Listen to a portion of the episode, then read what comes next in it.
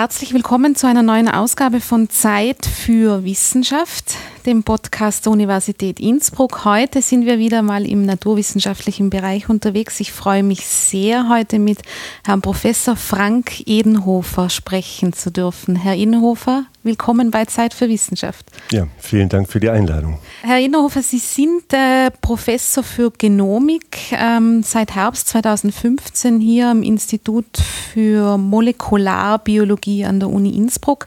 Ähm, also seit einigen Monaten jetzt hier in Innsbruck am Institut tätig. Ähm, wir haben äh, Sie auf unserer Homepage schon einmal vorgestellt. Da hat mein Kollege Stefan Hohenwarter Sie als den Zellprogrammierer bezeichnet.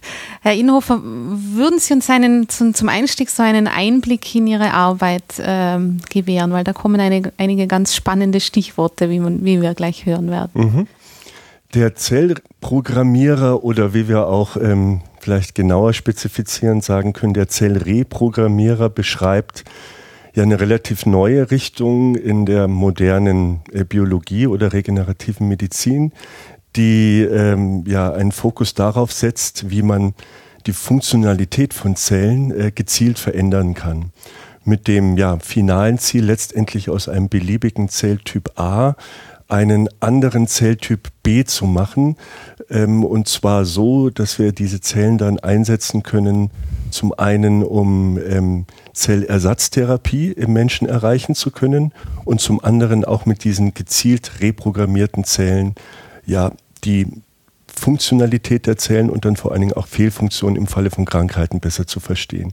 Und da waren wir ähm, bis vor kurzem relativ limitiert mit den ja, molekulargenetischen Methoden, diese Zellen zu programmieren oder zu reprogrammieren und ja seit einigen Jahren, ähm, insbesondere zurückgehend äh, auf den japanischen Wissenschaftler Shinya Yamanaka, ähm, der hier 2006 eine ganz bahnbrechende Entdeckung gemacht hat in der Reprogrammierung von Zellen, ähm, haben wir hier äh, dieses Verfahren aufgegriffen, auch gezielt verändert, um Zellen neu zu reprogrammieren. Also das kann man sich tatsächlich vorstellen, äh, so ein bisschen wie im Bereich eines Computers.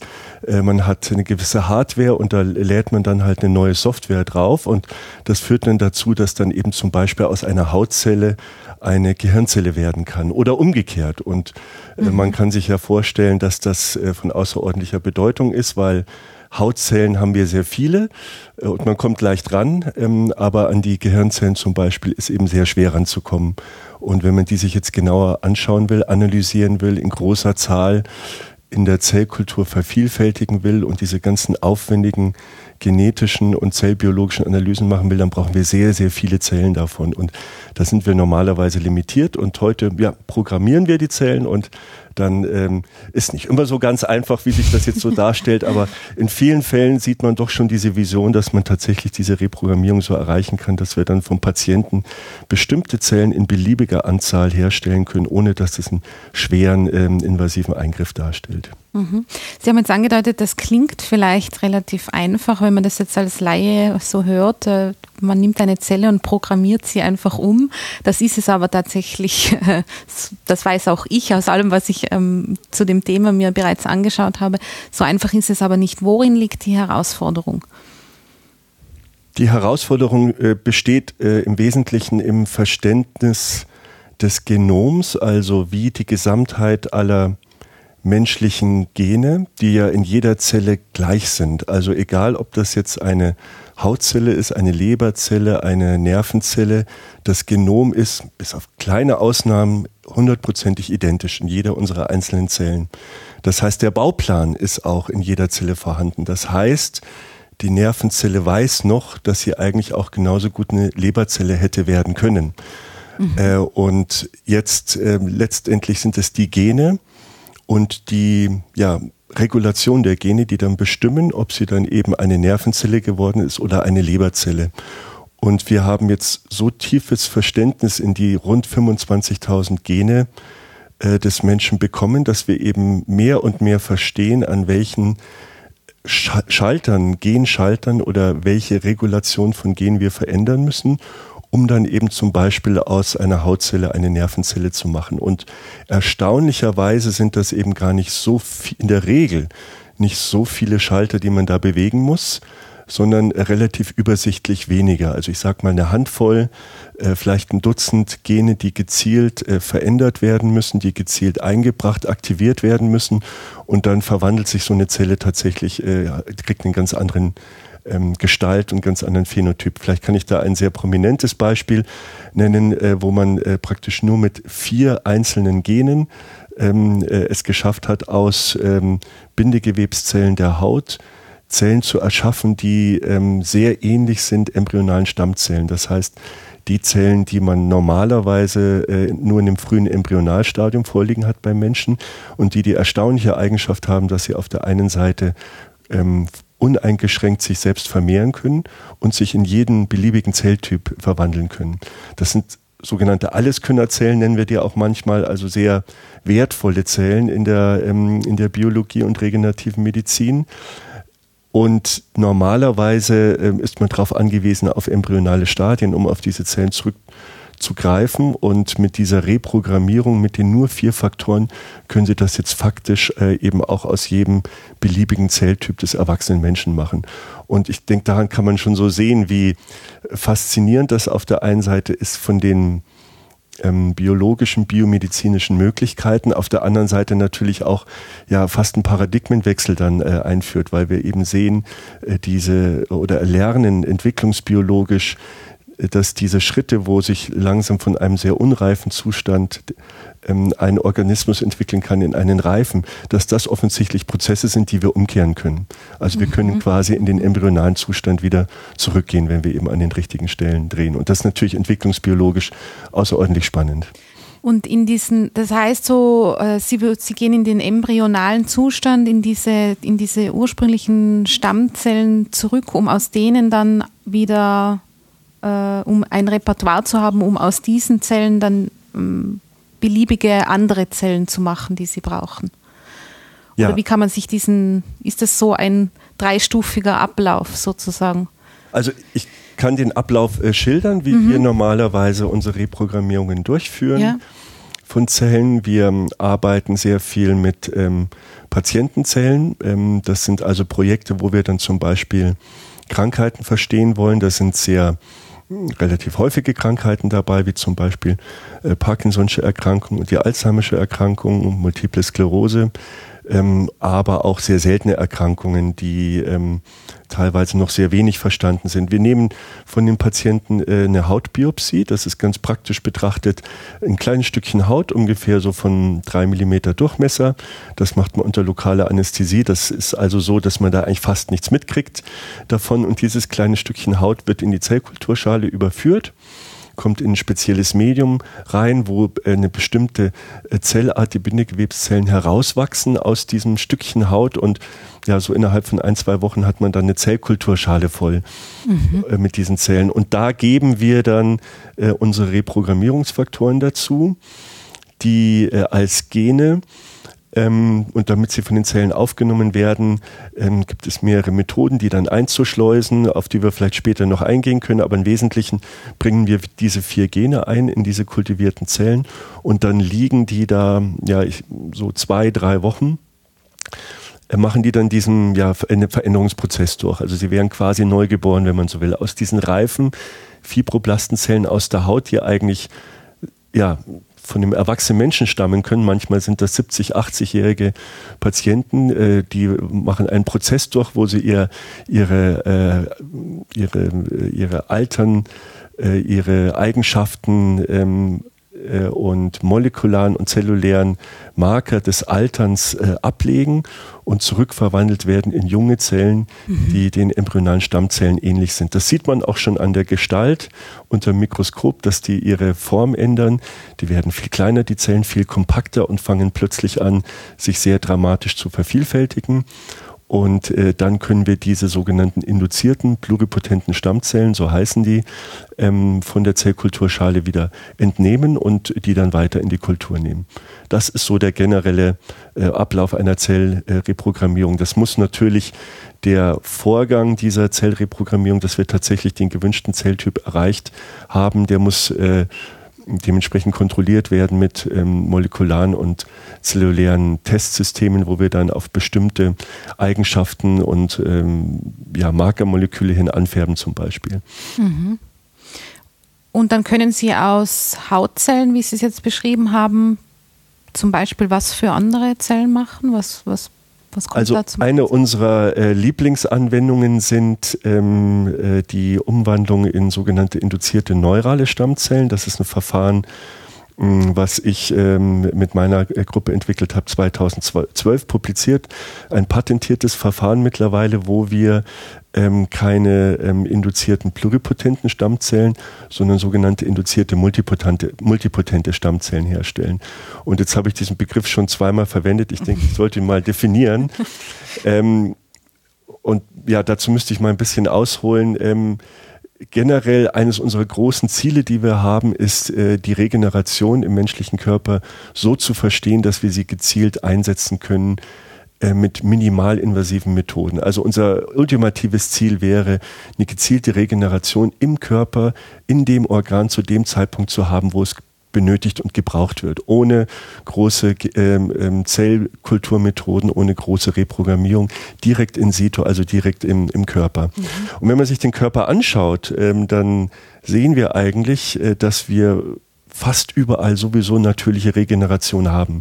Das ist also für den Körper nichts Ungewöhnliches. Ja, nehmen wir zum Beispiel das blutbildende System. Mhm. Äh, hier ist eine ständige Erneuerung zugange, die in der Größenordnung von Millionen von Zellen pro Sekunde liegt, wo aus äh, Blutstammzellen neue Zellen gebildet werden, insbesondere die Erythrozyten, die roten Blutkörperchen haben einen extrem hohen Umsatz äh, weil sie stark beansprucht werden und werden ständig bei einem gesunden Menschen in hoher Zahl neu produziert. Sie können aber auch zur Haut gehen, äh, die ständig von innen erneuert wird ähm, durch Hautstammzellen. Wir tragen tatsächlich an der Oberfläche schon die alten eigentlich schon toten Hautzellen mit uns rum. Das sind einige hundert Gramm. Und hier wird täglich äh, erneuert und ähm, die Haut von innen aus neu gebildet. Anderes Beispiel, und da ist es dann schon ein sehr konkretes für die moderne Forschung ist im Darm. Ähm, auch dort gibt es eine Schleimhaut, die die Innenseite des Darms auskleidet, die auch hohen physikalischen und chemischen ähm, Reizen ausgesetzt ist und ständig erneuert wird. Und so im Mittel kann man sagen, alle vier bis sechs Wochen äh, erneuert sich diese, diese Schleimhaut. Das heißt, mhm. wenn Sie heute gucken und das vergleichen dann mit der Situation in sechs Wochen, dann sind die Zellen komplett neu, ohne dass ja. sie irgendwas getan haben. Und wir verstehen diese, diese, diese, diese natürliche Art der Regeneration zunehmend mehr, aber noch nicht gut genug.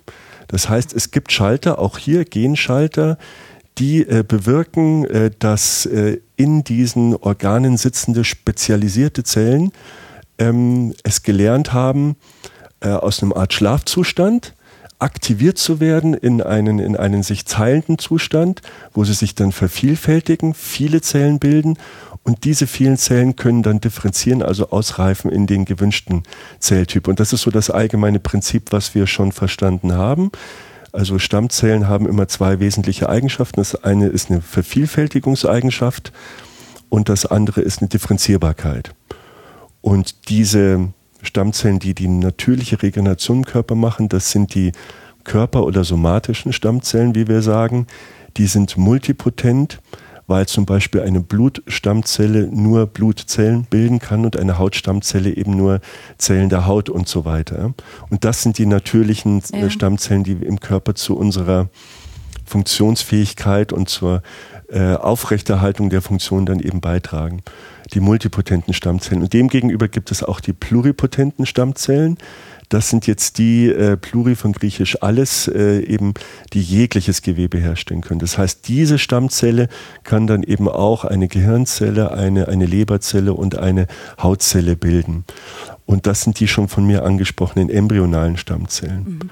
Und um jetzt darauf zurückzukommen, was unsere Spezialität ähm, ist, die wir entwickelt haben, ist, dass wir gezielt diese multipotenten ähm, Stammzellen herstellen, die mehr denjenigen Stammzellen gleichen, die auch im Körper vorkommen. Das sind also die Zellen, die gewissermaßen auch ja von der Natur vorgesehen sind, um die Regeneration zu äh, durchzuführen und die auch, äh, ja, man kann es direkt so sagen, weniger riskant sind. Ja, sie können eben zum Beispiel äh, nicht so leicht entarten und Tumore bilden, wie das die pluripotenten Stammzellen machen können. Das heißt, wir sind dem Ziel, äh, so eine natürliche Regeneration zu verstehen und sie gezielt zu induzieren mm, und zu manipulieren, wenn man so will, ein Stückchen näher gekommen, indem wir eben diese multipotenten körperähnlichen Stammzellen ähm, ähm, künstlich herstellen können und die jetzt dazu einsetzen können, beziehungsweise testen können, validieren können, ob sie auch für den klinischen Einsatz geeignet sind. Mhm.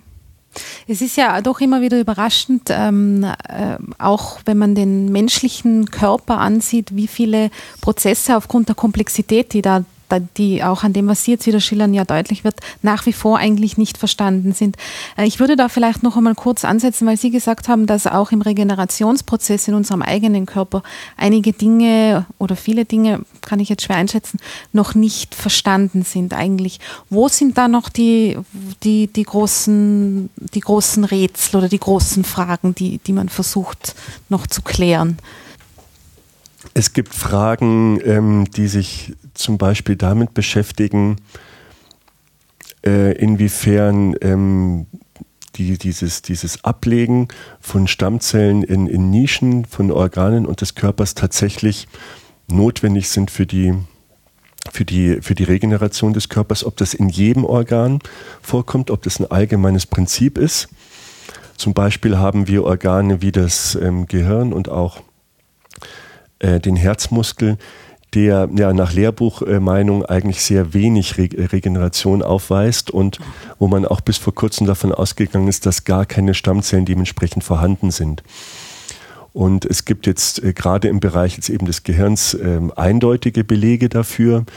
Ähm, beim Herzmuskel ist das noch ähm, äh, ja etwas unter kritischer Diskussion der Wissenschaftler, aber in beiden Fällen ist es so, dass ein gewisser Anteil an Regeneration offensichtlich stattfindet und wir nicht richtig verstehen, warum. Weil eine Sache ist klar, äh, im Herzmuskel ist das ganz evident. Äh, wir äh, als Menschen, als, als Spezies haben die Eigenschaft verloren, dass der Herzmuskel sich regenerieren kann nach ähm, Beschädigung.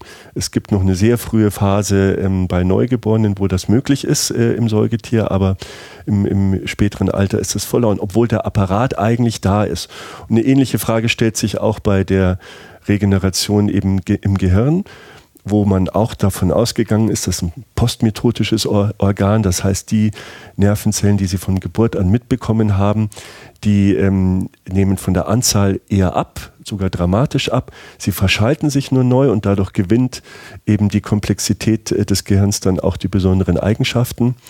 Ähm, und inwiefern dann neue Neurone, die dann entstehen im Alter, im adulten ähm, Organismus dann noch zur Funktion beitragen oder zur Funktionsveränderung des Gehirns, das ist etwas, was auch sehr wenig verstanden ist. Mhm. Es gibt Hinweise darauf, dass man das tatsächlich gezielt trainieren kann, dass man diese natürliche Neurogenese, sagen wir, im, im adulten Organismus, dass man die steuern kann und induzieren kann.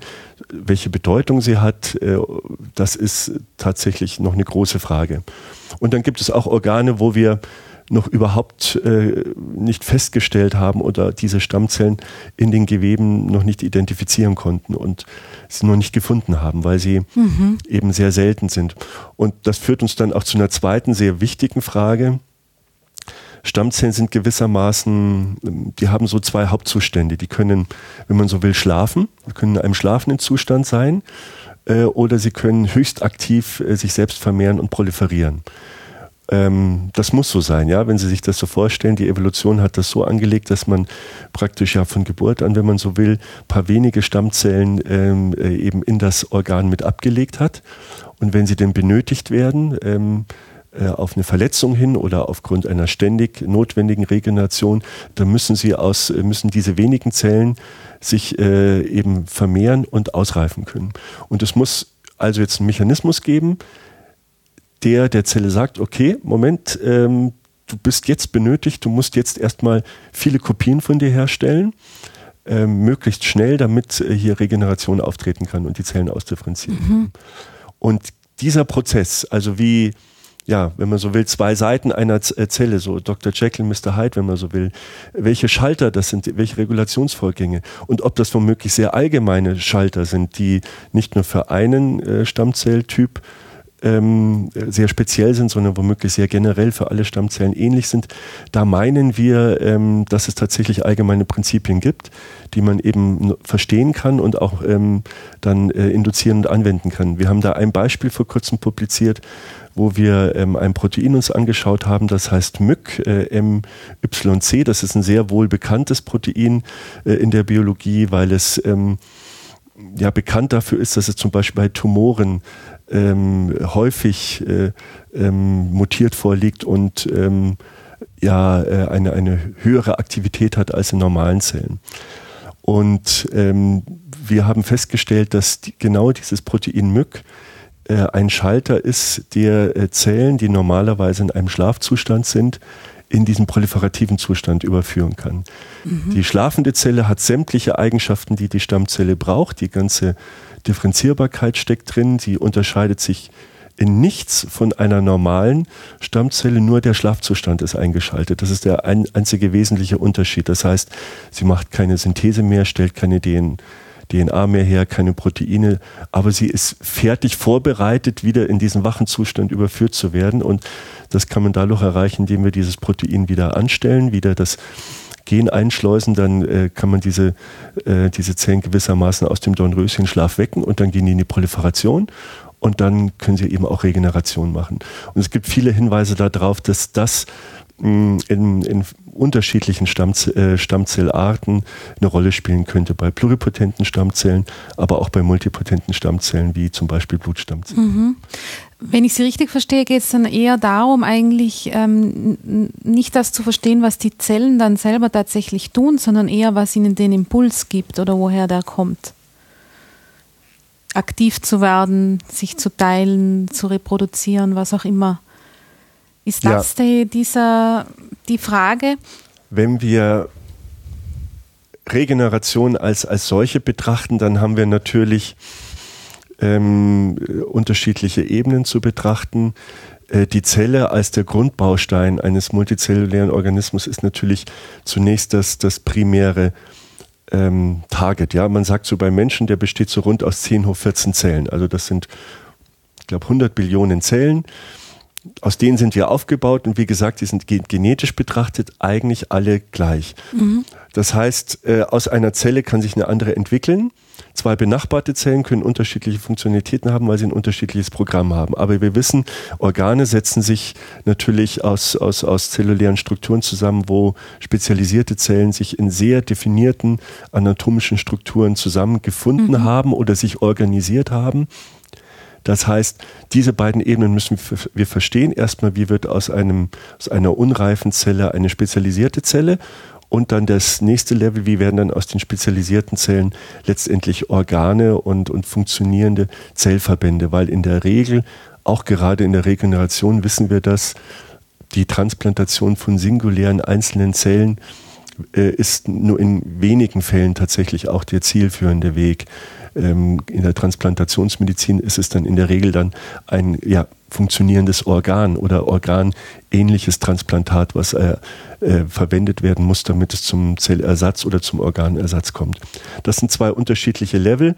Wir sind jetzt im Wesentlichen beschäftigt auf dem zellulären Level, also zu verstehen, wie sich Zellen ineinander verändern und wie sie darauf vorbereitet werden, sich dann zu organisieren in Zellverbände die Kollegen, die dann eher im Bereich des Tissue Engineering arbeiten, was auch eine sehr wichtige ähm, Richtung ähm, darstellt, äh, aus Zellen dann eben gezielt Zellverbände so herzustellen, dass sie in der regenerativen Medizin eingesetzt werden können. Wir arbeiten da gewissermaßen an Hand in Hand zusammen zum Beispiel kon konkrete Ko Kooperationsprojekte, wo wir mhm. aus patientenspezifischen Ste äh, Zellen ähm, ähm, Zelltypen herstellen, die dann später auf ähm, Matrizes Gerüste ähm, gebracht werden, damit sie dann in transplantierbare Zellmatrix-Konstrukte ähm, validiert werden können und dann äh, über das Tiermodell dann letztendlich dann auch äh, im Menschen eingesetzt werden können. Mhm. Okay. Äh, um noch einmal jetzt auf diese, auf, die, auf diese, ähm, diese Arbeit, die Sie konkret machen, zurückzukommen, beziehungsweise die in dieser äh, Stammzellenforschung aktuell passiert. Ist es jetzt so, dass Sie eigentlich im Grunde jetzt schon in der Lage sind, aus, ähm, aus einer beliebigen Zelle eines Menschen jede beliebige andere Zelle zu machen mit Programmierung? Ist das der momentane Stand? Also zunächst mal äh, würde ich mal festhalten, das ist jetzt gar nicht mal unsere Zielsetzung, sowas zu erreichen. Ähm, aber es ist natürlich, steckt ein biologisches Interesse dahinter, ob das theoretisch möglich wäre. Ja. Und an dem Punkt, äh, ich denke, man ist nah dran an diesem Punkt. Es geht auf jeden Fall über diesen Umweg der IPS-Zellen. Also wenn man aus einer somatischen Zelle äh, IPS-Zellen herstellt, und das ist etwas, was wir ja routinemäßig machen, dann können wir aus dieser IPS-Zelle per Definition jeden beliebigen Zelltyp des menschlichen Körpers rund 220 herstellen. Das geht. Ja, das ist eine Frage der Zeit, eine Frage der Kosten und der Ressourcen. Ja. Über diesen Weg geht es. Es gibt dann auch den Weg der direkten Konvertierung, also ähm, nicht der Weg ähm, zur äh, Hautzelle. Äh, IPS-Zelle und Gehirnzelle, sagen wir, sondern direkt von der Hautzelle zur Gehirnzelle unter Umgehung dieses ähm, pluripotenten IPS-Zustands. Von dem wissen wir, dass er in vielen Fällen auch geht. Ähm, der ist dann mit weniger Ressourcen, mit weniger Aufwand verbunden, geht auch schneller. Ob der jetzt uneingeschränkt für jegliche äh, Konvertierungen wirksam ist, das ähm, wäre jetzt sehr vermessen, das zu behaupten oder das das zu sagen, aber womöglich äh, wird, das möglich, äh, wird das tatsächlich realisierbar sein, dass man beliebig Zellen von einem Zustand A nach B überführen kann. Ja, das finde ich einen interessanten Punkt, weil es jetzt mir in der, in, dass es in diesem Ausmaß schon möglich ist, auch nicht bewusst war. Wenn Sie sagen, ähm, dass Sie jetzt nicht äh, da in Ihren Laboren sind und versuchen, alle möglichen verschiedenen Zellen umzuprogrammieren und so viele, so viele unterschiedliche äh, menschliche Zellen, wo auch immer sie dann, welcher Art auch immer sie dann sind, äh, herzustellen. Vielleicht gehen wir da noch ein bisschen mehr auf Ihre konkrete Arbeit hier ein. Wo setzen Sie da jetzt ganz konkret an? Was, was passiert denn jetzt gerade in den Laboren, die sich über uns befinden, konkret? Mhm. Wir ähm, arbeiten in, in, zwei Richtungen. Das eine äh, ist die Grundlagenrichtung, ähm, über die wir gerade mhm. ähm, schon detaillierter gesprochen haben, also die spezifischen Gene zu verstehen, die die zellulären zentralen Prozesse schalten können, der ähm, Umwandlung von Zellen oder auch dieses ähm, äh, Aufweckens äh, des Schlafzustandes und das Überführen in den proliferativen Zustand. Da handelt es sich um sehr grundlegende biologische Prozesse, die äh, wir ähm, mit molekulargenetischen Verfahren äh, analysieren. Die zweite Richtung ähm, äh, ist die, dass wir, ähm, und das ist auch letztendlich mein ganz wichtiges Bestreben, gerade hier am Standort auch, dass wir die Erkenntnisse unserer Zellreprogrammierung, dass wir da nicht stehen bleiben wollen und sagen, okay, wir haben jetzt einen schönen neuen Zelltyp gefunden, der ist noch nie beschrieben worden und ähm, er, er, hat jetzt faszinierende biologische Eigenschaften. Nee, wir wollen ganz gezielt auch selber bei mir in der Gruppe den Weg noch weitergehen und äh, deren ja, Potenzial testen, inwiefern mhm. es tatsächlich für die klinische Anwendung im Menschen geeignet ist. Das heißt, äh, unsere äh, induzierten neuralen Stammzellen, die wir vom Patienten herstellen können, ähm, haben wir in diversen Bereichen, ähm, weil es jetzt eben neurale Stammzellen sind, im Bereich der neurobiologischen Forschung äh, unter Testung. Da sind ähm, ähm Krankheiten dabei, die ähm, auf molekularer zellulärer Ebene schon einigermaßen gut verstanden sind, wie zum Beispiel die Parkinson'sche Erkrankheit, wo äh, sehr genau ähm, beschrieben werden kann, wie in den Patienten sehr, sehr spezielle Neurone verloren gehen und dadurch äh, eben die entsprechenden Pathologien dann auch auftreten. Und wo zum Beispiel auch bekannt ist, dass die Transplantation von fetalen Zellen tatsächlich ähm, einen durchaus äh, ähm, vorteilhaften Effekt hat ähm, äh, in der Anwendung. Äh, das haben ähm, schwedische und amerikanische Kollegen herausgefunden. Nur ist die Verwendung von fetalen Zellen äh, natürlich ethisch problematisch. Äh, äh, jetzt hier in Österreich wäre es auch gar nicht möglich mhm. und ich denke auch nicht akzeptabel als solche. Ähm, also man braucht andere Quellen, wenn man jetzt in Richtung dieser Zellersatzreparatur gehen will. Und das ist zum Beispiel jetzt ein Forschungszweig, den wir haben, können wir unsere künstlich hergestellten induzierten neuralen Stammzellen genau in diesen sehr, sehr speziellen neuronalen Typ ausreifen lassen. Das ist ein sehr schweres Unterfangen, weil äh, es gibt sehr viele unterschiedliche Neurone. Es kann viel schiefgehen bei dieser Differenzierung. Man muss viele Reihenuntersuchungen machen und sehr exakte äh, Verfahren anwenden, um wirklich sagen zu können, das ist jetzt der Neuronzelltyp, den wir haben wollen. Und da sind wir jetzt schon sehr weit. Wir haben Zellen gewonnen, die diesen Zellen sehr, sehr ähnlich sind. Und damit können wir jetzt zwei Sachen machen. Wir gehen jetzt äh, äh, tatsächlich zu Patienten, zu unterschiedlichen Patienten, von denen wir, die alle an der Parkinson'schen Erkrankung leiden, die alle ähm, unterschiedliche genetische Prädispositionen haben. Das heißt, wir gehen davon aus, dass die Ursache nicht in allen Fällen die gleiche sein wird äh, bei diesen Patienten und suchen trotzdem jetzt nach Gemeinsamkeiten, wenn wir uns diese Neurone ganz genau anschauen. Das konnten sie früher nicht machen, weil sie ja gar nicht so viele Neurone von den Patienten, wenn überhaupt, dann konnten sie schon gar nicht viele Neurone gewinnen. Heute können wir das eben mit diesen reprogrammierten Zellen sehr leicht erreichen und können dann verstehen, besser verstehen, was, äh, wie diese Krankheit sich ausbildet, an welchen Defekten die Neurone leiden und möglicherweise auch ähm, Substanzen testen, die diesem, dieser Schädigung entgegenwirken können in der Zellkultur. Und das könnte dann ein Hinweis darauf sein, dass sie vielleicht auch dem Patienten helfen könnten. Das ist die eine Sache, die wir machen können mit den Zellen. Und die andere Sache ist, dass wir jetzt eben Zellen haben, äh, die, ähm, die für den Zellersatzreparatur eingesetzt werden können. Weil das sind autologe Zellen, das heißt, die Zellen kommen vom Patienten selbst. Sie könnten ihm transplantiert werden und ähm, äh, er muss dann nicht ähm, immunsupprimiert werden. Also Immunsuppression ist der Vorgang, den man anwenden muss, wenn man äh, keine autologe Transplantation hat, wenn also der Patient fremdes äh, Zellmaterial bekommt, dann muss das Immunsystem mhm. äh, im Prinzip äh, blockiert mhm. werden. Und das kann sein, dass die Patienten dann lebenslang äh, Medikamente nehmen müssen. Und ähm, trotz dieser Medikamente möglicherweise die Transplantation nicht optimal verläuft. Also mit unserem Verfahren der direkt konvertierten Zellen ähm, können wir jetzt eben eine Zellquelle eröffnen, die patienteneigen ist. Also das sind genau die Patientenzellen. Diese Zellen, die machen wieder diese zwei wunderbaren Dinge, die alle Stammzellen machen. Sie proliferieren uneingeschränkt und sie differenzieren in den gewünschten Zelltyp. Diese Zellen können wir zum Beispiel einfrieren und mhm. äh, in einer Bank ablegen. Und da liegen die dann äh, im flüssigen Stickstoff 10, 20, 30 Jahre. Und wenn der Patient sie später braucht, können wir sie auftauen, in die richtigen Zelltypen differenzieren und zur Transplantation einsetzen. Könnte man aber auch so machen, dass der Patient dann, wenn eben die Krankheit auftritt, dass man dann die Reprogrammierung erst startet. Auch das wäre denkbar. Und äh, das versuchen wir gerade zu testen, ob das funktioniert. Äh, Im Bereich der präklinischen Validierung, das heißt in der Zellkulturschale, können wir diese Neuronen so gestalten und so herstellen, dass sie dann transplant transplantationsfähig sind und wenn dem der Fall ist, dann gehen wir damit in die entsprechenden Tiermodelle. Das sind zunächst kleine Tiere, also äh, in der Regel äh, Mäuse oder Ratten, übers Großtiermodell. Und das wäre dann die Voraussetzung, dann letztendlich auch in, den, in die menschliche Anwendung dann zu gehen.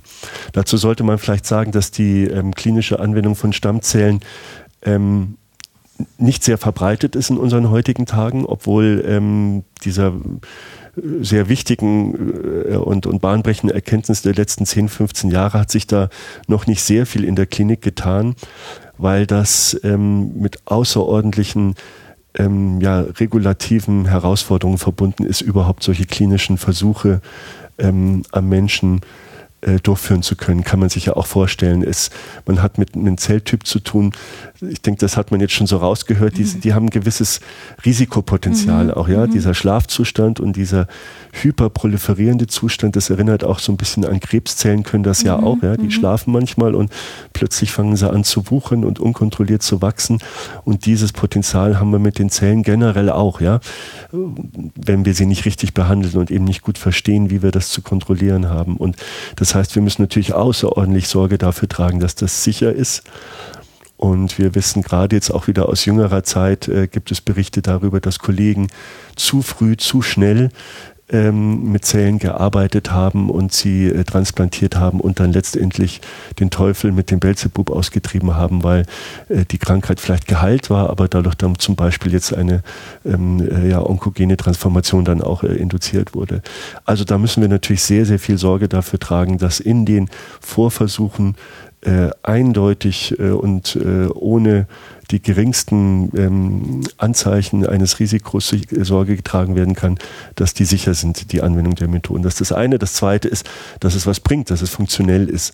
Und das ist kompliziert, teuer und braucht viele äh, ähm, parallele ähm, Zellkulturen, die getestet und ähm, ja, validiert werden müssen. Und deswegen ist es ein doch, doch recht zeitaufwendiger Prozess. Aber ich bin da sehr zuversichtlich, dass, äh, dass das hier stark vorangetrieben werden wird. Ähm, das sind ja nicht nur wir hier als Gruppe, sondern viele andere Gruppen, die auch schon daran arbeiten, jetzt mit den etwas älteren Stammzellkulturen, mit den IPS-Zellkulturen oder mit humanen embryonalen Stammzellen, die äh, schon älter sind als unsere neu induzierten neuralen Stammzellen. Und da sind viele vielversprechende präklinische äh, Studien jetzt ähm, ähm, publiziert und die klinischen äh, werden vorbereitet. Ich denke, da wird sich die Welt in den nächsten 10, 15 Jahren doch stark verändert haben und da können wir in dem einen oder anderen Bereich, äh, denke ich, sehr ähm, ähm, ja, zuversichtlich dann auch in die Zukunft gucken, dass mhm. sowas dann äh, womöglich in Kürze in dem einen oder anderen Bereich anwendbar sein wird. Mhm, das wäre jetzt meine nächste Frage, Frage, gewesen, von welchem Zeithorizont wir da sprechen. Sie haben jetzt äh, gesagt 10 bis 15 Jahre. Wenn wir jetzt zum Beispiel Parkinson hernehmen, was heißt das dann konkret? Dass die Krankheit einfach, mh, mm, wenn sie auftritt, relativ einfach ausgeschalten werden kann heilbar ist, ganz einfach. Oder was, was heißt das dann konkret? Ja, also da wäre ich jetzt, äh, da wäre ich ähm, vorsichtig mit heilbar und ausgeschaltet. Ausgeschaltet, ähm, äh, ich, ich denke, man muss das, man muss das, man muss das in Prozessen sehen. Ähm, äh, und die, die, Prozesse sind so, dass man zunächst ja erstmal die, die Durchführbarkeit ähm, zeigen muss. Ja, nehmen Sie ein Beispiel im Bereich der Blutstammzellen. Das ist ja ein Bereich, wo schon seit Jahrzehnten erfolgreich klinisch gearbeitet wird. Und auch da ähm, äh, ist das eine Therapie, äh, wo man eben noch vor langer Zeit gesagt hätte, das äh, wird sehr schwer, das zu erreichen, dass man ähm, das blutbildende System eines Menschen komplett neu aufbauen kann mit fremden Blutstammzellen. Mhm. Aber es geht, mhm. ja. Wir wissen, dass es geht. Aber Sie wissen auch, dass es nicht immer geht. Ja, gibt ja prominente Beispiele, gerade auch aus der jüngeren ähm, ähm, Gegenwart, äh, dass äh, oder jüngere Vergangenheit, dass eben das nicht immer unbedingt klappen muss, ähm, die die Blutstammzelltransplantation. Ähm, aber immerhin, es ist jetzt zu einer sehr erfolgreichen klinischen Anwendung gekommen und äh, aber es hat Jahrzehnte gedauert, bis man an dem Punkt ist, wo man ja jetzt ist. Also deswegen wäre ich jetzt sehr, sehr vorsichtig zu sagen, man kann das komplett davon sprechen, dass es zu einer Heilung kommt. Gerade mhm. bei Parkinson. Parkinson ist nicht gleich Parkinson. Es gibt viele mhm. diverse ähm, äh, Formen davon und äh, mehr oder weniger gut verstanden. Aber äh, dass man äh, diese Fortschritte, die man schon mit der Transplantation mit den fetalen Zellen, die man erreicht hat, und das liegt auch schon teilweise 20 Jahre zurück, ähm, die ersten Patienten, die seinerzeit transplantiert wurden, sind auch verstorben eines natürlichen Todes und man hat heute jetzt postmortem, also nach dem Tod analysieren können, tatsächlich, wie es im Gehirn ausschaut, dieser transplantierten Patienten. Und das sind sehr, sehr vielversprechende Ergebnisse, die praktisch auch den, den, äh, den, die, die, die, die, den, die, die, die, äh, die Heilung oder die partielle Heilung, die man tatsächlich auch am Verhalten der Patienten beobachten konnte, erklären können über die Hirnstrukturen, die sich ausgebildet haben, über die, Transplantation, dass man solche Dinge auch äh, erreichen kann, schon in naher Zukunft in einzelnen ausgewählten Patienten mit ähm, den pluripotenten Stammzellen oder künstlich hergestellten Stammzellen. Da bin ich überzeugt davon, dass man da äh, Ergebnisse bekommen wird. Und ähm, je vielversprechender Design werden, kann das dann tatsächlich sich dann auch langsam in etwas entwickeln, äh, wo es in eine breitere Anwendung dann reinkommt. Aber man muss natürlich immer betrachten, wir, äh, wir reden hier über Dinge, das sind autologe, patientenspezifische Transplantationstherapien. Es ist außerordentlich teuer und mhm. Äh, mhm. Ähm, Personal und Ressourcen äh, aufwendig äh, an solchen Zellen zu arbeiten, insbesondere wenn sie neu entwickelt werden müssen. Wenn sie dann mal gezeigt sind, dass sie realisierbar sind und man mit den Zellen arbeiten kann, dann kann man sicherlich daran arbeiten, auch an Prozessoptimierungen, Automatisierungen, um das Ganze dann auch ähm, äh, ja, kosteneffizienter gestalten zu können und dann womöglich auch in die breitere Anwendung zu bringen. Aber da reden wir wirklich über Dinge, deswegen meine ich, wir müssen in Prozessen denken. Erstmal die erste Stufe, geht es generell und ist es vielversprechend? Ähm, und dann, äh, wie kann man das womöglich dann auch so realisieren, dass man es im breiteren mhm. Umfang einsetzen kann. Aber man muss den ersten Schritt vor dem zweiten machen. Ja verstehe. Aber dennoch ähm, zeichnet sich da sowas wie eine neue Ära in der Medizin ab, oder nicht? Also wo es nicht, ähm, wenn ich das jetzt so formulieren müsste, um die ähm, zum Beispiel medikamentöse Behandlung von Symptomen geht, sondern wo man dann wirklich an der Basis ansetzt und äh, äh, Neues einbringt, was sich dann positiv oder heilend im besten Falle auswirkt. Also neue Ära insofern, dass äh, man ähm, sich ein komplett neues Feld eröffnet hat, der der ja. Biomedizin, also der biologisch gezielt manipulierten Zellen, die in der Medizin sowohl für das Verständnis von Erkrankungen als auch für die Therapie eingesetzt werden können. Das ist tatsächlich eine Revolution, das kann man sicherlich heute schon sagen. Ähm, weil diese Zellen ja nicht nur eine Bedeutung haben jetzt für die Zellersatztherapie, sondern auch für die Krankheitsmodellierung oder Disease Modeling, wie wir sagen. Ähm, und da ähm, braucht äh, die, die pharmazeutische Industrie, wenn sie heute noch nach den konventionellen Modellen neue Therapeutika entwickelt, dringend äh, neue, möglichst patientennahe menschliche Modelle, Modellsysteme, an denen sie ihre Therapeutika testen können. Und das ist äh, etwas, was man äh, auch be äh, betrachten muss neben diesem zelltherapeutischen Anteil, mhm, dass mhm. man eben diesen Krankheitsmodellierungsanteil hat. Ja. Sie können sich vorstellen, wenn heute ein Medikament entwickelt wird, dann gibt es, ähm, gibt es in der Regel sehr definierte Phasen äh, der Entwicklung von einem, ein, eines Medikamentes und in der Regel fangen die dann in der Grundlagenforschung an mit, mit einem Prozess, wo ein bestimmtes Molekül in der Zelle äh, und die Fehlfunktion dieses Moleküls möglicherweise mit äh, einer Krankheit assoziiert wird. Und diese Untersuchung nicht selten macht man zum Beispiel in einer ganz anderen Spezies, macht man diese Entdeckung. Das kann sein, dass sie das in der Fruchtfliege machen, mhm. äh, in einem Wurm äh, und äh, dann stellen sie fest, ja Moment, dieses Gen und vielleicht sogar auch die Fehlfunktion gibt es ja in menschlichen Zellen auch das könnte zum Beispiel was mit Diabetes zu tun haben oder mit Alzheimer oder mit, mit anderen Dingen. Ähm, und dann äh, sagt man, okay, jetzt äh, wollen wir daraus, äh, jetzt haben wir das Target identifiziert, also das Molekül, wo die Fehlfunktion ist. Und jetzt wollen wir Systeme aufbauen, wo wir versuchen, dieser Fehlfunktion entgegenzuwirken. Und was dann sehr häufig gemacht wird, ist, dass man dann ähm, ja, Substanzbibliotheken hat. Das heißt, das sind ähm, äh, ja, äh, eine Sammlung von chemischen Molekülen, hoher Komplexität, tausende von unterschiedlichen Molekülen, die man dann praktisch in High-Throughput-Methoden, also äh, in parallelisierten Kleinstansätzen, gibt man dann jeweils äh, einem, eine Art eines solchen chemischen Moleküls zu, den, zu einem Zellsystem hinzu und schaut, ob äh, eine bestimmte Funktion verändert wird. Und ähm, da kriegt man dann den Hit daraus, ja, möglicherweise, oder viele Hits. Das heißt, dieses und jene Molekül hat womöglich einen Effekt auf diese Zellen. Und aus diesen Hits heraus äh, geht man dann einen Schritt weiter und schaut sich dann noch genauer an, wie dieses Molekül jetzt interagieren könnte. So, was ich jetzt sagen will, ist, dass diese Zellmodelle, die man dafür braucht, für diese Hals-Ruhrputz-Systeme, sind in der Regel sehr, sehr einfache, häufig sogar nicht mal menschliche Zellkultursysteme. Die kommen ähm, manchmal aus dem Bereich dann von äh, ja, ähm, äh, konventionellen Zellkulturen, die eben über Jahrzehnte äh, etabliert sind in den, ähm, äh, in den Labors, sowohl in den akademischen Labors als auch bei den Firmen. Und sie sind, wenn es menschliche Zellen sind, sind, sind sie häufig transformiert. Sie sind gezielt so verändert, dass sie sich unbegrenzt halten lassen in der Zellkultur und sind aber ganz weit weg von der menschlichen normalen Natur, die man eigentlich hat. Mhm. Und jetzt über die Reprogrammierung von Zellen haben sie eine vollkommen neue Sichtweise. Ja?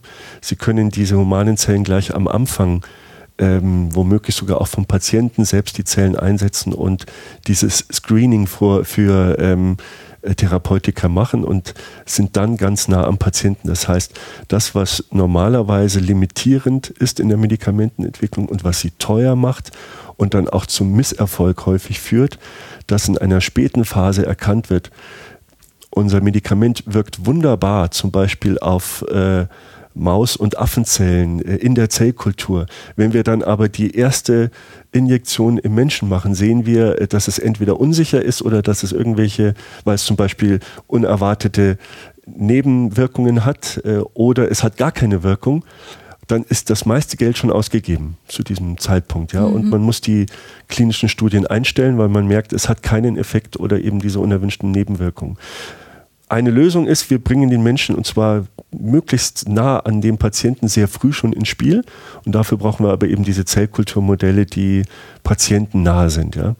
Und im Prinzip können Sie das mit der Zellreprogrammierung jetzt machen als personalisierte Medizin. Das heißt, Sie screenen dann nicht nur an irgendeiner menschlichen Zelle, die dem Zustand sehr genau entspricht, sondern zum Beispiel genau an ihrer Zelle, ja, also an ihren Zellen, die ihre Geschichte, ihr Genom mitbringen und womöglich auch ihre Prädispositionen äh, für bestimmte zelluläre Vorgänge ähm, ähm, dann eben sich widerspiegeln in dieser, in, in dieser Zellkulturschale. Es gibt zum Beispiel Kollegen, die daran forschen, dass sie personalisierte Zellkulturmodelle anlegen, um äh, vorab zu testen, wie Chemotherapeutika wirken, bevor diese dann am Patienten selbst eingesetzt werden. Es ist da wohl bekannt, dass ah, bestimmte so Medikamente mhm. Ähm, mhm sehr gut wirken beim einen Patienten und beim anderen Patienten, obwohl gleiche Krankheit, gleiches Alter, gleiches Geschlecht gar nicht wirken, ja, oder nicht verträglich sind. Also da kann ich an meinen an mir selber, aber außerhalb meines Körpers testen, ob was funktioniert genau. oder wie ich reagieren würde. Sozusagen. Das ist so ja. der Traum der personalisierten, ja. wie wir sagen, äh, Medizin.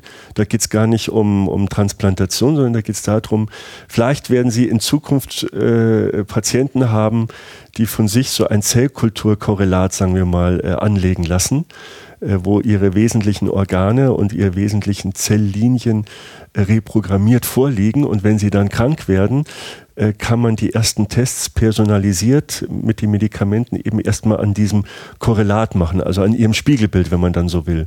Und erst, äh, wenn man da die Optimierung getroffen hat, diese Medikamentation, Medikamente sind richtig, die wir jetzt hier einsetzen müssen, in mhm. der und der mhm. Kombination, in der und der ähm, Dosierung womöglich, erst dann würde man dann womöglich äh, auf den Menschen zugehen. Das ist so der, das, das Bild einer personalisierten Medizin, von der man weit weg ist und die sicherlich auch äh, von der Realisierung her ist, wenn man, wenn man, wenn man ehrlich ist, eine sehr teure Medizin sein wird und wahrscheinlich auch eine, die nicht sehr sozial ist, weil mhm. äh, es wird nur wenige geben, zumindest am Anfang, die sich das leisten können. Aber erstens würde ich das nicht als Argument dafür sehen, es nicht äh, zu erforschen. Und zweitens gibt es auch Zwischenformen. Es muss nicht personalisiert sein, es kann auch äh, in Gruppen eingeteilt sein, dass man versucht, Patientengruppen zu bilden äh, wo wir bestimmte Marke heranziehen, von denen wir denken, ähm, ja, nehmen wir wieder Sie jetzt als Beispiel, man müsste irgendeine Therapie äh, jetzt durchführen und wir wissen, es gibt drei Patientengruppen, die auf die und die Medikamente positiv oder negativ reagieren.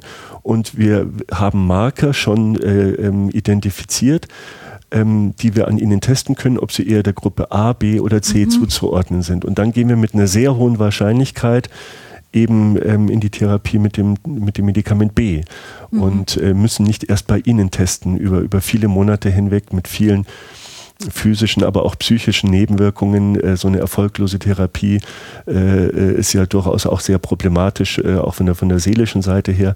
Das könnte man dann direkt mit einem viel höheren Erfolgsrate dann basierend auf diesen stratifizierten, also diesen gruppierten Zellkulturmodellen vorab testen. Ich, ich denke, da liegt auch eine sehr, sehr große Hoffnung in, in, in dieser Art von Medizin und da wird auch schon sehr, sehr stark geforscht. Ja? Also in, in diesem Bereich ähm, solche besser passenden, humanisierten Zellkulturmodelle zu finden, die sehr nah dran sind am Menschen, die zum Beispiel, auch um das zu erwähnen, auch das ein oder andere Tiermodell dann natürlich ähm, nicht ersetzen. Das, denke ich, wird schwer werden, das, äh, diesen, diesen echten Ersatz zu finden, aber trotzdem die Anzahl der Tierversuche möglicherweise runterzubringen in dem einen oder anderen Bereich der Medikamentenentwicklung. Mhm.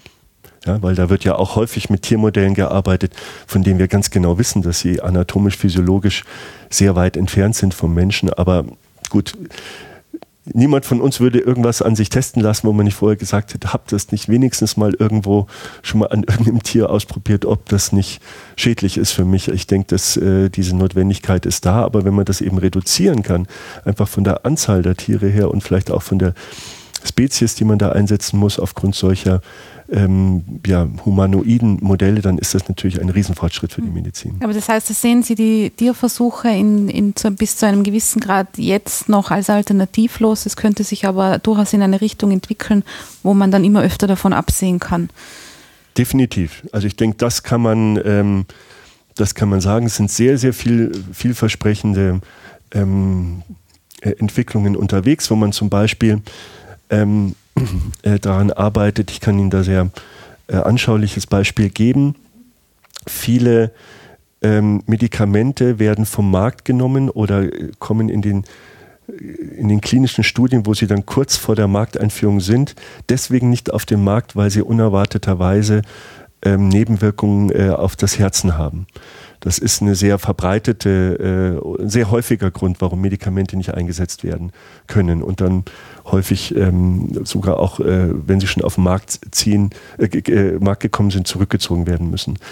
Also ähm, das Herz ist, spielt zum Beispiel da eben dann eine ganz zentrale Rolle. Und jetzt ist eben nicht jedes Herz gleich. Ähm, und ähm, äh, woran wir zum Beispiel arbeiten, ist jetzt in Kooperation mit der äh, Universität in Würzburg, äh, mit der Tische Engineering ähm, äh, Gruppe dort, ist, dass wir versuchen, personalisierte herzähnliche Modelle in der Zellkultur aufzubauen. Das heißt, wir reprogrammieren patienteneigene Zellen, in dem Fall in ähm, Herzmuskel Zellpräparationen, die eine sehr hohe Reinheit haben, die dann auch spontan schlagen können. Und die werden dann an diesen Zellen alleine kann man jetzt noch keine Funktion eines Herzens testen. Die liegen auf der Zellkulturschale als eine Schicht von Zellen und ähm, schlagen zwar schön und da könnte man jetzt auch schon äh, Medikamente dran testen, aber das ist weit weg entfernt von dem, was, was das die normale Funktionalität eines Herzens ausmacht.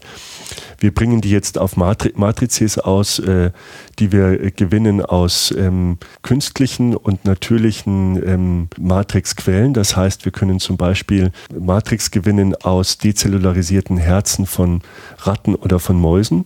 Das heißt, ähm, man nimmt dort das Gewebe, entfernt die Rattenzellen und hat dann praktisch nur noch das Gerüst, ah, äh, das Proteingerüst und darauf setzt man dann die humanen Zellen drauf. Und ähm, dieses Gewebe fängt dann wieder an zu schlagen und ist jetzt im Prinzip ähm, ja ein chimäres Gewebe, wenn es man so will. fängt wieder an zu schlagen. Ja, ja, ja, Also es ist kein spontaner, normaler ähm, ähm, Herzmuskelbewegung, aber mhm. es setzt sich zusammen eben aus der Anatomie äh, und auch aus dem Gefäßsystem eben dieses, dieses, dieses natürlichen Herzens zusammen mit, dem, mit den Herzmuskelzellen, die aus, vom Patienten her gewonnen werden können. Und das nennen wir jetzt, das muss nicht mal unbedingt ein dezellularisiertes Rattenherz sein, das können eben auch künstliche Substrate sein, die man teilweise drucken kann wo man diese Matrix-Proteine mit einem Drucker ausdruckt und dann gibt man die spezialisierten ähm, patientenspezifischen Herzmuskelzellen drauf.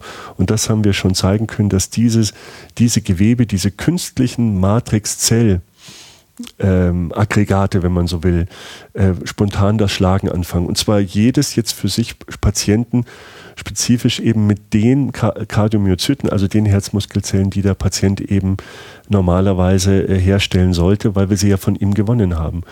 Und da können Sie sich jetzt vorstellen, dass man jetzt diese, diesen Aspekt der, der, mh, mm, der, der Nebenwirkungsmöglichkeit von, von, von Medikamenten an solchen Kulturen sehr viel besser testen kann, als, äh, ja, was hat, macht man sonst?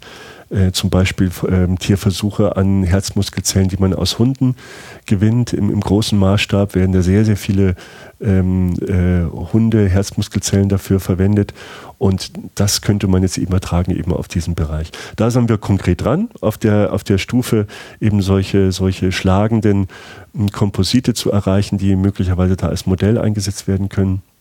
Das ist unter Validierung. Und das ist jetzt nur eine Richtung. Viele andere Labors arbeiten an ähnlichen, solcher organähnlichen Strukturen, die dazu eben helfen können, immer mehr bessere Zellkulturmodelle zu schaffen, sich zum Beispiel auch von der Zweidimensionalität der Zellkulturschale zu lösen und in die dritte Dimension zu gehen. Das ist auch eine ganz moderne Ausrichtung jetzt, ähm, ähm, kein funktionelles Gewebe oder die wenigsten arbeiten nur in zwei Dimensionen, sondern wir haben dreidimensionale Konstrukte mit definierter Histologie und Anatomie und diese Zellstrukturen so aufzubauen, wie wir sie im Körper haben, entweder gezielt durch äh, äh, durch gezieltes Platzieren von Zellen oder ähm, die Spitze dieser, dieser Vorstellung, dieser Vision wäre, sie zu drucken.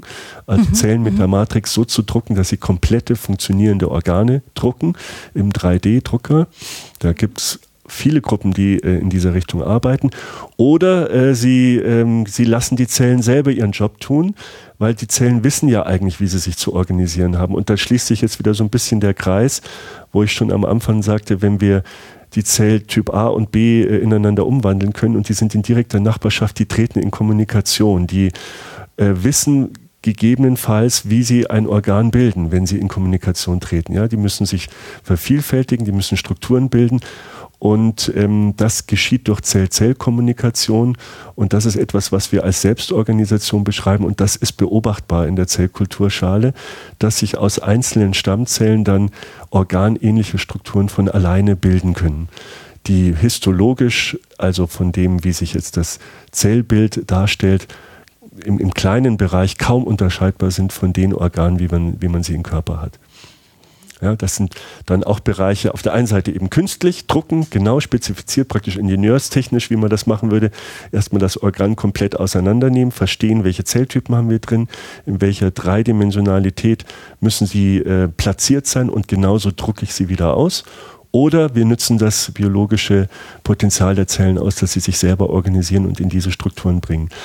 In beiden Richtungen haben wir Hinweise darauf, äh, dass es funktioniert, dass es ein vielversprechender Weg ist. Und ähm, dafür brauchen, in beiden Fällen brauchen wir aber idealerweise patientenspezifische Zellen, die ja praktisch das, das Material, das Ausgangsmaterial für diese, für diese neue Art der, der rekonstruktiven Biologie, wenn man so will, dann darstellen. Mhm.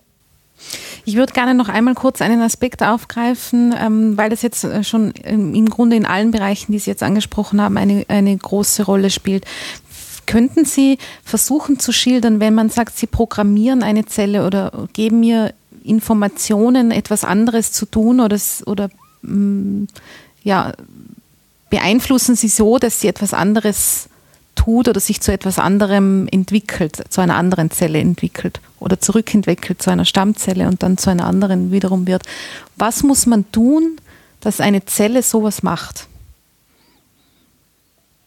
Was für Informationen geben Sie ihr da oder wie, wie also kann Sie meinen das, jetzt weniger praktisch, sondern was auf der Molekülebene Ja, was äh, tun Sie da?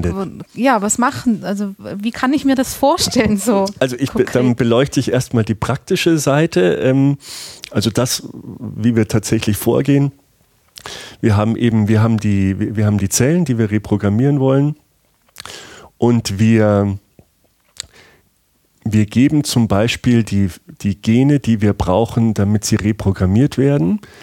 Die kann man heutzutage über gentechnische Methoden ganz einfach und billig herstellen im, im, im Labor. Ja? Dann stellen Sie diese Gene her und zwar verwenden wir die zum Beispiel in Form der sogenannten äh, mRNA, die Messenger-RNA. Das ist die, das ist dasjenige Molekül, was in der Zelle unmittelbar als Vorlage gebraucht wird, um Protein daraus zu machen.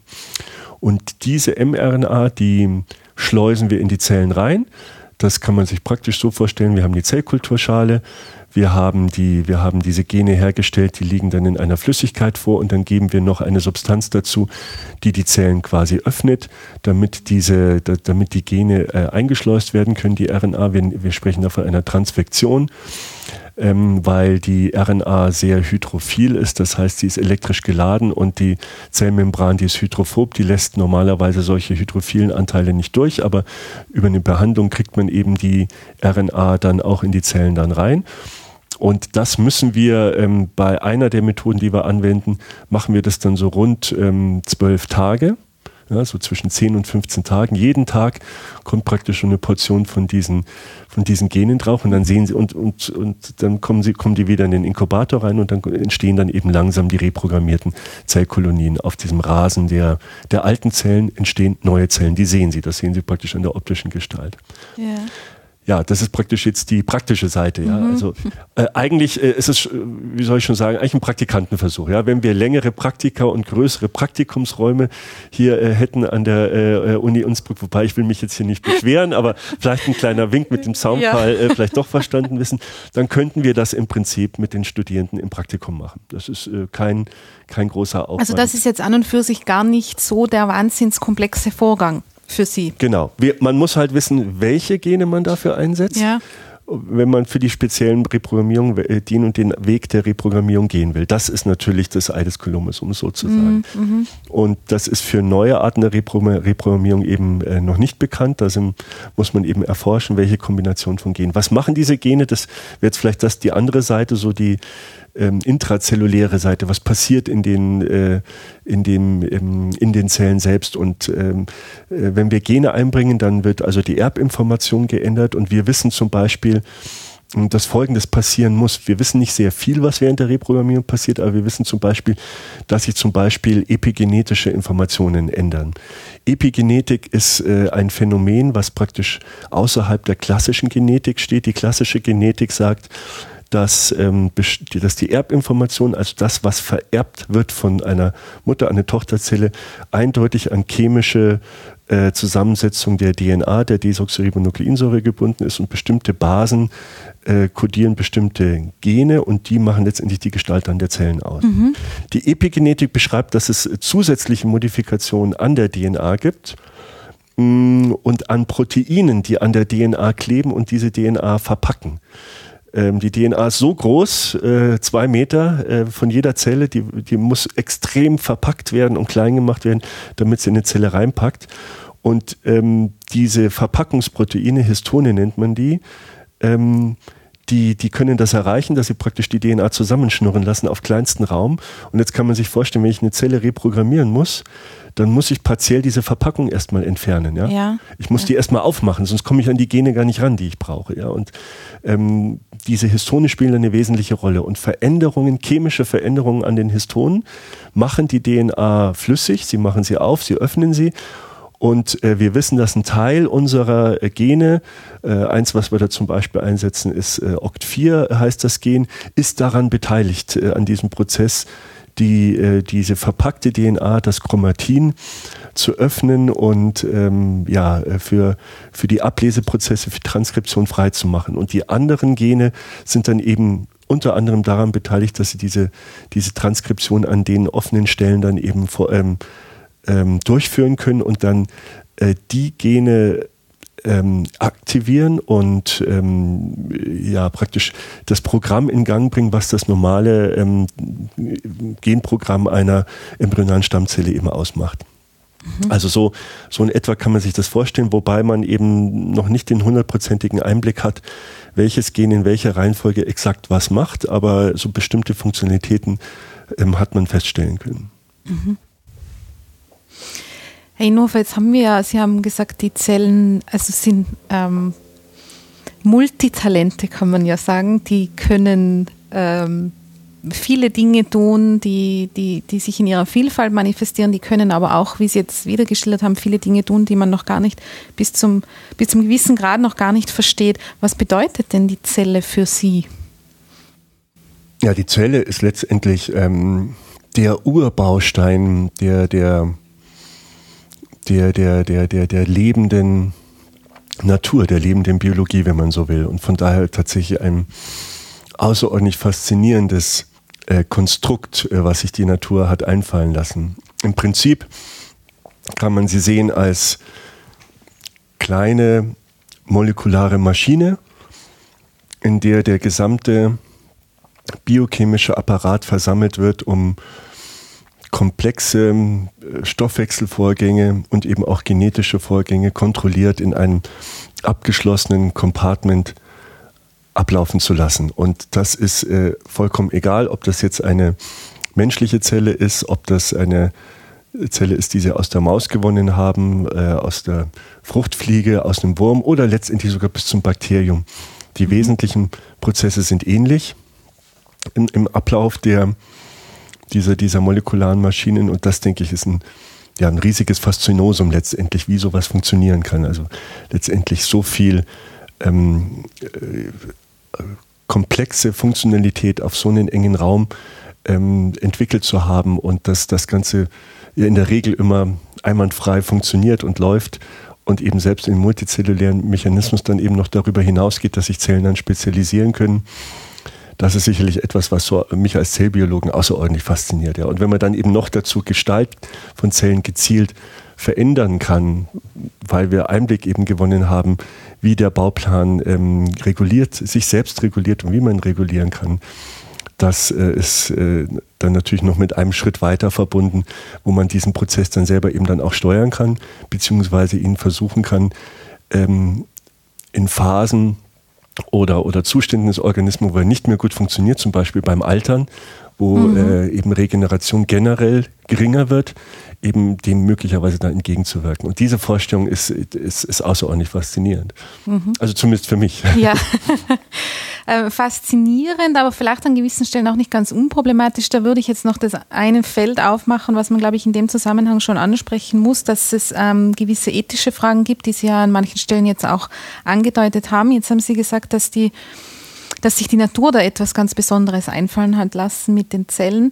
dann könnte man ja jetzt zum Beispiel auch argumentieren, ähm, dann hat die Natur aber auch vorgesehen, dass diese Zellen eben negative Entwicklungen nehmen können oder eben einfach, ähm, sei es jetzt pathologisch oder eben auch altern oder ähm, schlechter werden, sagen wir jetzt einmal unter Anführungszeichen. Jetzt greifen Sie da ja an einem gewissen Punkt ein, wo, wo, wo, wo die Natur nicht eingreifen würde. Sagen wir mal so, sehen Sie das ähm, in irgendeiner Weise problematisch oder, oder?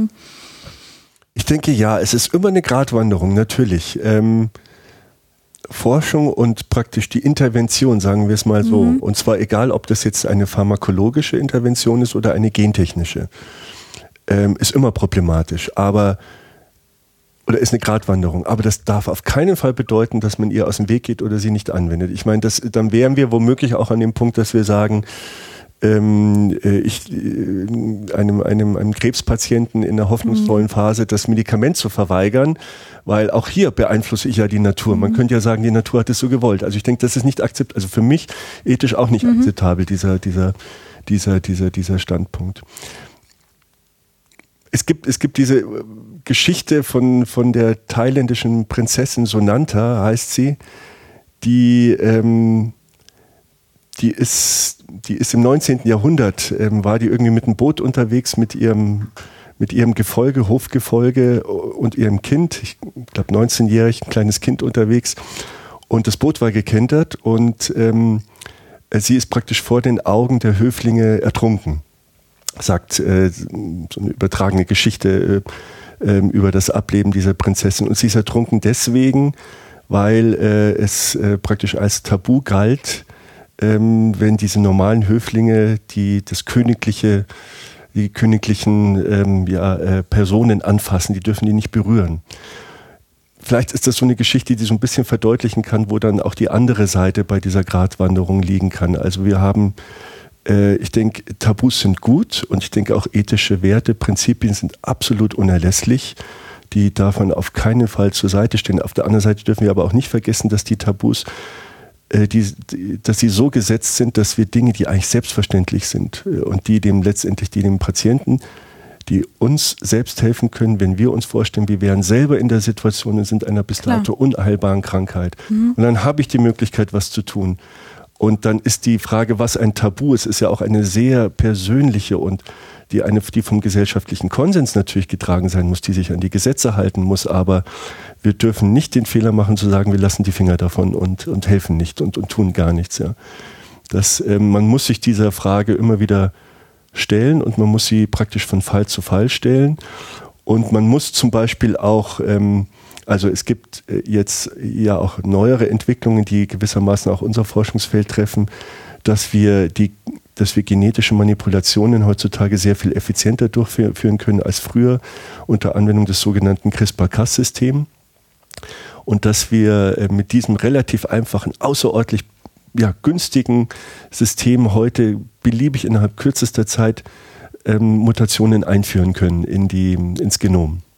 Ins menschliche Genom mhm. und das zum Beispiel in der Gentherapie einsetzen. Haben wir ein Projekt hier, wo wir bei einer sehr seltenen Gehirnerkrankung, sehr jungen Patienten, die schon im Alter, im Säuglingsalter versterben, wo wir eine Gentherapie dafür entwickeln wollen, wo wir genau diese CRISPR-Cas-Technologie äh, anwenden werden. Also da ist es sicherlich unstrittig eine gute Idee, denke ich, und es ist richtig, dass man es machen sollte.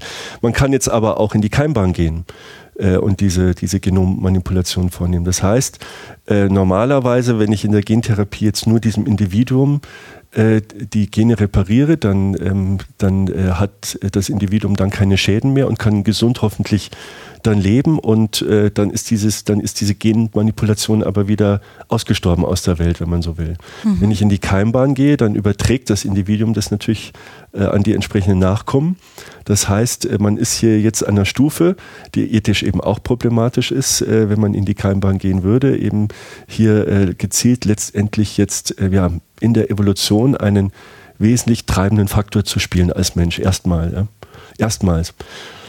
Das sind sehr interessante Fragestellungen. Ähm, bislang, ähm, also wir arbeiten äh, eben an der Gentherapie, wo wir an somatischen Zellen äh, eben da, da arbeiten, aber es gibt eben auch Kollegen, jetzt gerade in Großbritannien vor kurzem ist es genehmigt worden, die tatsächlich in der Keimbahn bzw. in Embryonen solche, solche Änderungen vornehmen und ist sicherlich problematisch. Also wir haben das als Anlass genommen, auch dass wir hier mit den Studierenden sehr intensiv darüber ja. diskutieren, haben da auch eine äh, Vorlesungsseminarreihe Bioethik darüber, Aha. wo wir konkret solche Fälle hauptsächlich so von der naturwissenschaftlichen Seite erstmal beleuchten und sagen, was ist tatsächlich die Machbarkeit, die technische, die was sind die Limitierungen? Ist es tatsächlich so, wie es in den Medien beschrieben wird, dass das ein großes Horrorszenario ist? Oder ist es womöglich sogar viel schlimmer aus naturwissenschaftlicher Sicht?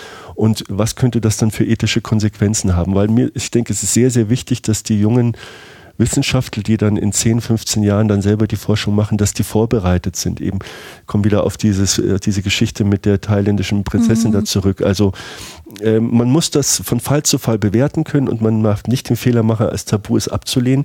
Ich beschäftige mich nicht damit und wir machen das nicht.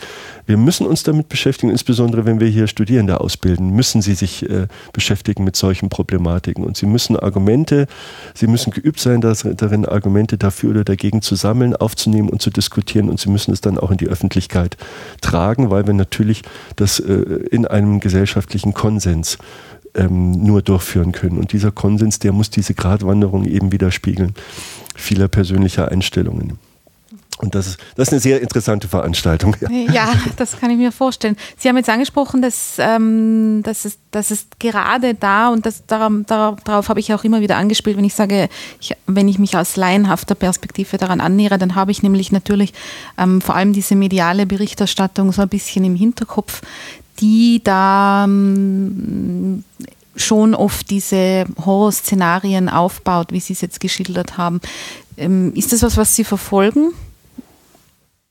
Die Medien, auf, auf jeden Fall, ja, ja. ja. Das, ist, das ist für uns, also jetzt gerade mm, im Bereich der, der Stammzellforschung oder der Genommanipulation ist das ja ein sehr aktuelles Thema, mhm. wo äh, sehr häufig ähm, Berichte ja auch in den Medien auftauchen, wir das ein oder andere Mal dann auch um Stellungnahmen gefragt werden. Wir ja. sind in den unterschiedlichen mh, mm, Forschungskonsortien ähm, ähm, in der Regel auch immer eingebunden mit äh, spezialisierten Forschern, die äh, genau an der Stelle ansetzen und praktisch ethische Konzepte ähm, äh, anwenden auf unsere konkreten neuen wissenschaftlichen Entwicklungen. Das heißt, wir haben ähm, Forschungskonsortien, wo wir dann zum Beispiel in Gruppen von ähm, ja, Dutzend Laboren an einer Fragestellung arbeiten, haben dann Kongresse, wo wir dann gezielt auch ähm, Bioethiker mit dabei haben, die forschen mit uns oder wir laden sie zu Seminaren ein, die uns dann auch nochmal von, von ihrer Sicht her helfen, äh, einen objektiven Blick äh, darauf zu bekommen und sich vor allen Dingen auch zu lösen äh, äh, als Wissenschaftler von der Vorstellung, alles, was machbar ist, sollten wir auch tun. Mhm. Äh, ich sehe diese Gefahr aber ehrlich gesagt weniger. Ähm, meine Erfahrung, zumindest jetzt hier so im deutschsprachigen äh, ähm, Bereich der Forschung ist, ist, ist ein sehr, sehr verantwortungsvoller Umgang der Wissenschaftler gegeben mit, mit ihrem Sujet und äh, ähm, es ist das alleroberste Prinzip, hier tatsächlich nach dem Konsens vorzugehen und hier auf keinen Fall äh, das Machbare in den Vordergrund zu stellen, sondern immer gut ethisch abzuwägen. Aber das, auch das muss, kommt nicht von alleine, das muss trainiert werden, das muss erlernt werden und dafür sind solche Veranstaltungen hm, eben sehr wichtig und wir beobachten es sehr, sehr ausführlich. Es ist teilweise so, dass es dann eher schon blockierend äh, wirkt, mhm. weil eben dann ähm, Berichte über das Ziel hin oder, oder äh, die, die Berichte über die Methoden ähm, teilweise ja zu dramatisch dargestellt werden und uns dann letztendlich dann auch ein Stückchen dann äh, darin blockieren, wenn wir dann immer wieder neu erklären müssen und, und rechtfertigen müssen, warum die und die Art Forschung eben notwendig ist. Auf der anderen Seite, denke ich, sind wir dafür gefordert, die, die einzige, sind wir eben gefordert, das zu tun. Die einzige Möglichkeit, hier äh, sich auszutauschen, zum Konsens zu kommen, ist Transparenz, dass wir also ganz genau sagen, was ist machbar und was denken wir sollte sinnvoll sein zu tun und was sind für uns auch definitiv die Grenzen. Ja? Das heißt, ähm, das sind ganz essentielle Dinge, ähm, mit solchen Botschaften dann halt auch an die Öffentlichkeit zu gehen. Bei äh, Veranstaltungen wie Lange nach der Forschung, äh, wo wir jetzt auch letzten Samstag äh, unterwegs waren und auch diese Dinge eben mit angesprochen haben und klar gemacht haben, dass, dass es hier Dinge gibt, über die ähm, ethisch heikel sein können und jeder hat da auch eine eigene Einstellung dazu. Da gibt es kein richtig oder falsch, nur man muss drüber sprechen und Transparenz ist häufig das Beste, was man tun kann. Wir hatten zum Beispiel schon mal bei uns äh, Tage der offenen Tür, wo wir dann Gruppen drin haben. Ich kann mich irgendwie, ich glaube, an den Kegelverein erinnern, der dann plötzlich bei uns im Labor stand und embryonale Stammzellen sehen äh, wollte. Und äh, also wie gesagt, es war, glaube ich, ein Kegelclub. Ich möchte den Keglern nichts Böses tun, aber es war, äh, sagen wir mal, so eine bunt gewürfelte Laientruppe dann da plötzlich bei uns im Labor gestanden. Ähm, Habe ich eine kurze Einführung gegeben in wenigen Minuten, dann die Zellen gezeigt, lebend am Mikroskop und es war dann schon so ein Aha-Erlebnis für mich dann auch zu sehen, dass wirklich eine große Mehrheit äh, diese, dieses Publikums eine ganz deutliche Wandlung durchgemacht hat. Am Anfang mhm. von sehr, sehr kritisch ähm, äh, wir finden das nicht gut, was sie hier machen. Die waren vorher in einem anderen Labor gewesen, wo, äh, wo es nicht um Stammzellen ging, sondern um eine andere Geschichte, kamen dann bei uns rein und waren sehr kritisch eingestellt. Und ähm, vielleicht jetzt nicht alle, aber ein erheblicher Anteil hat gesagt, ach so ist das, ach das machen sie, ach so schaut das tatsächlich aus. Und das sind, diese Zellen sind das, ja. Und äh, ähm, wollten ein paar Details wissen, hat man eben drüber Auskunft gegeben und dann hat man gemerkt, ist jetzt nicht so, dass sie sich komplett gewandelt haben in, in ihren ethischen Ansichten oder verunsichert waren, sondern nein, durch diese Transparenz, dass sie jetzt gesehen haben, so und so schaut das aus, wenn man praktisch damit arbeitet, haben sich, denke ich, ein großes Stück Vertrauen auch gewonnen. Ähm, äh, und dieses Horrorbild, was dann manchmal in den Medien transportiert wird, eben, denke ich, korrigiert. Äh, ein Stück weit. Und das, denke ich, ist wichtig, ja.